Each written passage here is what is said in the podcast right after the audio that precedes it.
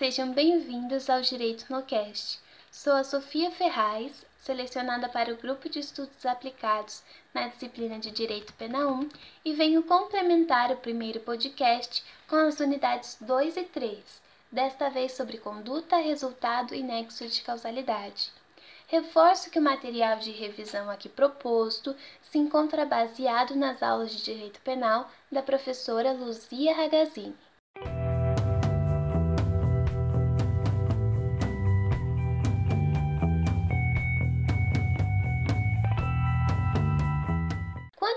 Conduta, primeiro elemento integrante do fato típico, este pode ser comissivo ou omissivo. É simplesmente ação ou comportamento humano. Nos crimes comissivos ou por ação, o agente direciona sua conduta a uma finalidade ilícita. É um comportamento positivo de fazer.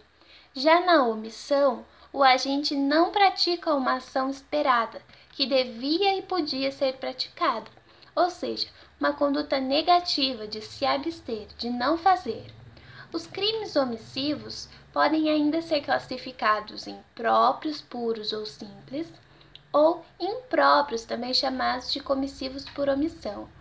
Nos crimes omissivos próprios, é descrita uma conduta negativa de não fazer o que a lei determina como, por exemplo, no artigo 135 do Código Penal, que descreve a omissão de socorro. Então, a lei penal descreve uma conduta omissiva e o agente pratica essa omissão. Nos crimes omissivos impróprios ou comissivos por omissão, para sua configuração é preciso que o agente possua um dever de agir para evitar o resultado. E quem assume essa posição de garantidor são aqueles que se amoldam nas situações elencadas pelo parágrafo 2 do artigo 13 do Código Penal.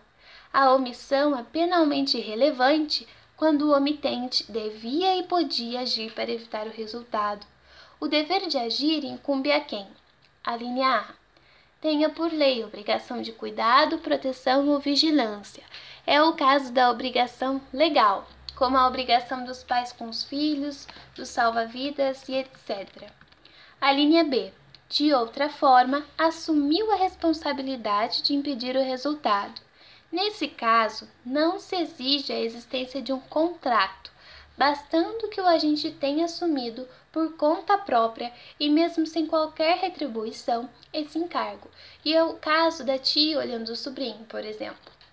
A linha C com seu comportamento anterior, criou o risco da ocorrência do resultado, que tem como um grande exemplo o caso daquele que, em um acampamento, depois de acender o fogo para fazer a sua comida, não apaga, permitindo que se inicie um incêndio.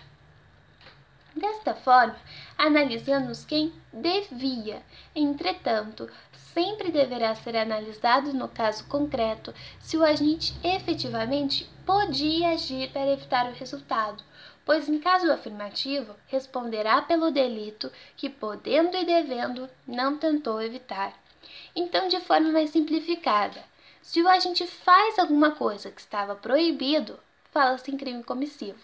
Quando deixa de fazer alguma coisa que estava obrigado, temos o crime omissivo.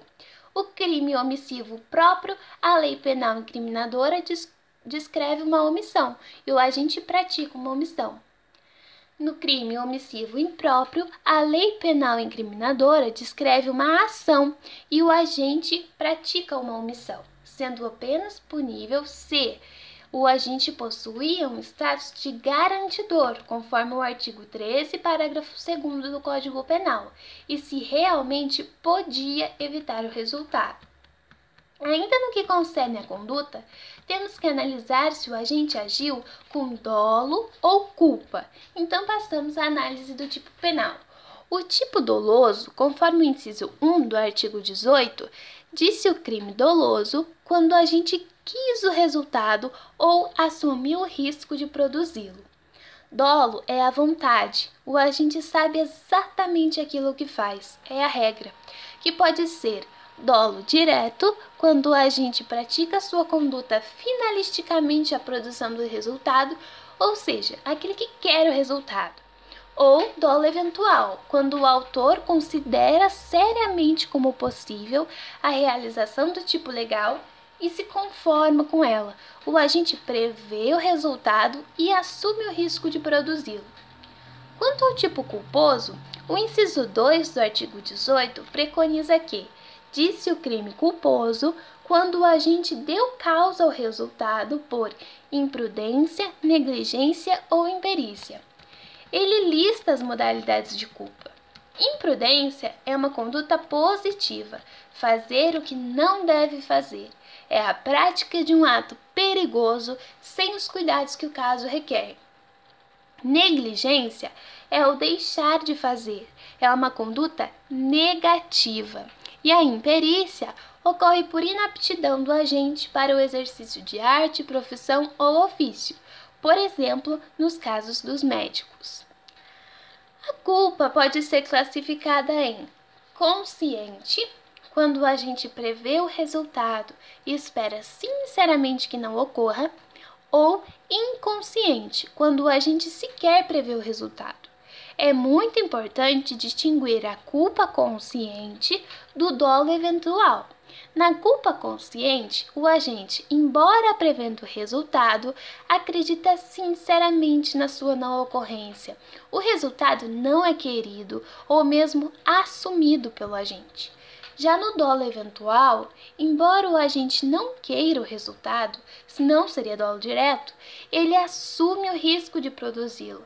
Ou seja, se o resultado vier a acontecer, pouco importa. Importante também ressaltar que a culpa é exceção no ordenamento, ou seja, só podemos falar em crime culposo se houver previsão legal expressa. Por exemplo, no caso do parágrafo 3 do artigo 121, que descreve o homicídio culposo. Se formos procurar no artigo 155, por exemplo, a gente não vai achar a previsão expressa para a culpa no furto, então somente poderá ser responsabilizado o agente por dolo. Ah, mas então como é que fica o agente que subtrai coisa alheia móvel supondo a própria? Ou seja, aquele que não tem dolo em subtrair, aquele que age meio que com culpa. Para esses casos, existe um dispositivo legal chamado erro de tipo, o qual passo a expor agora. O erro de tipo se encontra no artigo 20 do Código Penal e ocorre quando alguém não conhece, ao cometer o fato, uma circunstância que pertence ao tipo legal, não sabe que está praticando uma infração penal. O erro de tipo pode ser invencível, excusável ou inevitável quando o agente, nas circunstâncias em que se encontrava, não tinha como evitá-lo, mesmo tomando todas as cautelas necessárias. É o erro que qualquer um cometeria. Então, nesses casos, afasta-se o dolo e a culpa. Então, o fato passa a não ser mais típico, deixa de ser crime sendo evitável, inexcusável ou vencível o erro quando, embora o agente não responda por dolo, já que falta consciência e vontade, poderá ele ser atribuída a conduta a tipo, título de culpa, se houver previsão legal. Se não houver, como no exemplo do furto, a conduta não é punível criminalmente.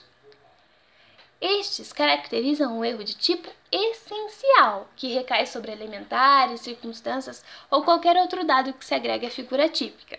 Porém, também existe o erro de tipo acidental, que não tem o condão de afastar o dolo do agente, como no caso de erro sobre objeto, erro sobre a pessoa, erro na execução e resultados diversos do pretendido. No erro sobre o objeto, o erro recai sobre o objeto que se destina à conduta do agente, sendo assim irrelevante. No erro sobre a pessoa, o erro é de representação quanto à identificação da vítima. Em casos tais, o agente responde como se tivesse praticado o crime contra a vítima virtual e não contra a vítima efetiva, não isentando o agente de pena mesmas consequências do erro na execução, também chamado de aberratio ictus, previsto no artigo 73 do Código Penal. quando, por acidente ou erro no uso dos meios de execução, o agente, ao invés de atingir a pessoa que pretendia ofender, atinge pessoa diversa. Responde como se tivesse praticado crime contra aquela. Então, nos casos de erro de execução, o agente responde igualmente no erro em persona, ou seja, como se tivesse atingido a vítima que queria atingir. O erro é na execução, como por exemplo, bala perdida, diferente do erro sobre a pessoa, em que se confunde a vítima.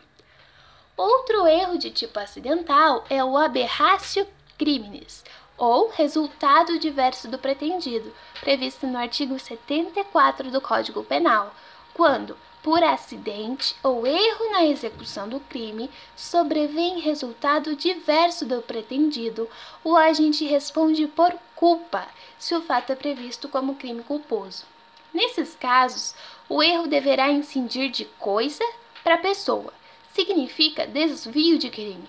Quer atingir um bem jurídico e atingir outro, de espécie diversa, respondendo a título de culpa, como no caso em que quer atingir o patrimônio da vítima e incendeia a casa, e acaba que a vítima não consegue sair da casa e morre pelo incêndio.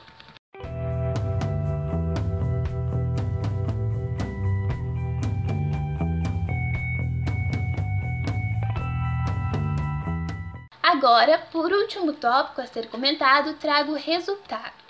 O resultado pode ser classificado em jurídico ou naturalístico. O resultado jurídico é a lesão ou perigo de lesão a um bem penalmente tutelado. Tendo em vista que o direito penal tem como princípio a intervenção mínima, todos os bens jurídicos mais importantes são tutelados por ele. Sendo assim, todos os crimes possuem resultado jurídico. Exemplo: homicídio, lesão ao bem jurídico, vida. Furto, lesão ao bem jurídico, patrimônio. Apesar disso, existe também o resultado naturalístico, que é a modificação no mundo exterior provocado pela conduta do agente. É o que efetivamente aconteceu, e não são todos os crimes que possuem tal resultado.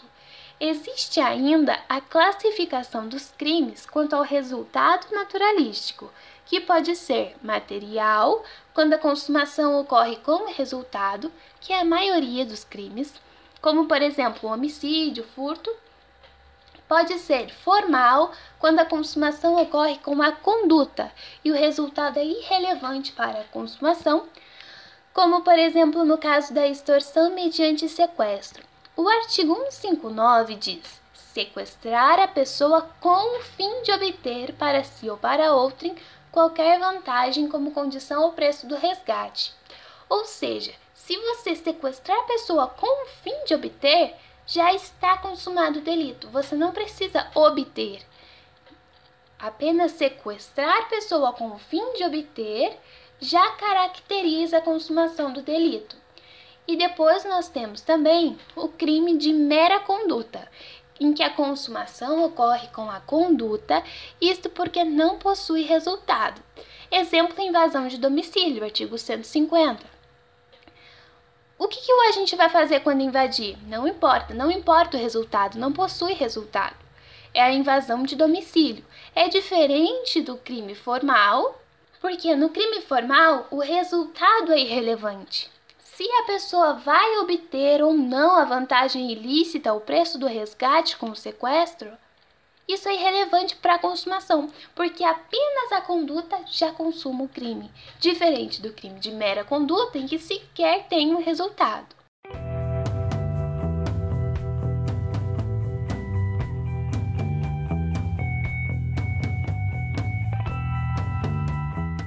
E assim eu encerro a aula por aqui.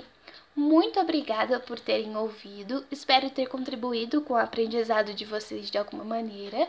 E semana que vem eu já disponibilizo a continuação, em que abordarei a tentativa, desistência voluntária, arrependimento eficaz e arrependimento posterior.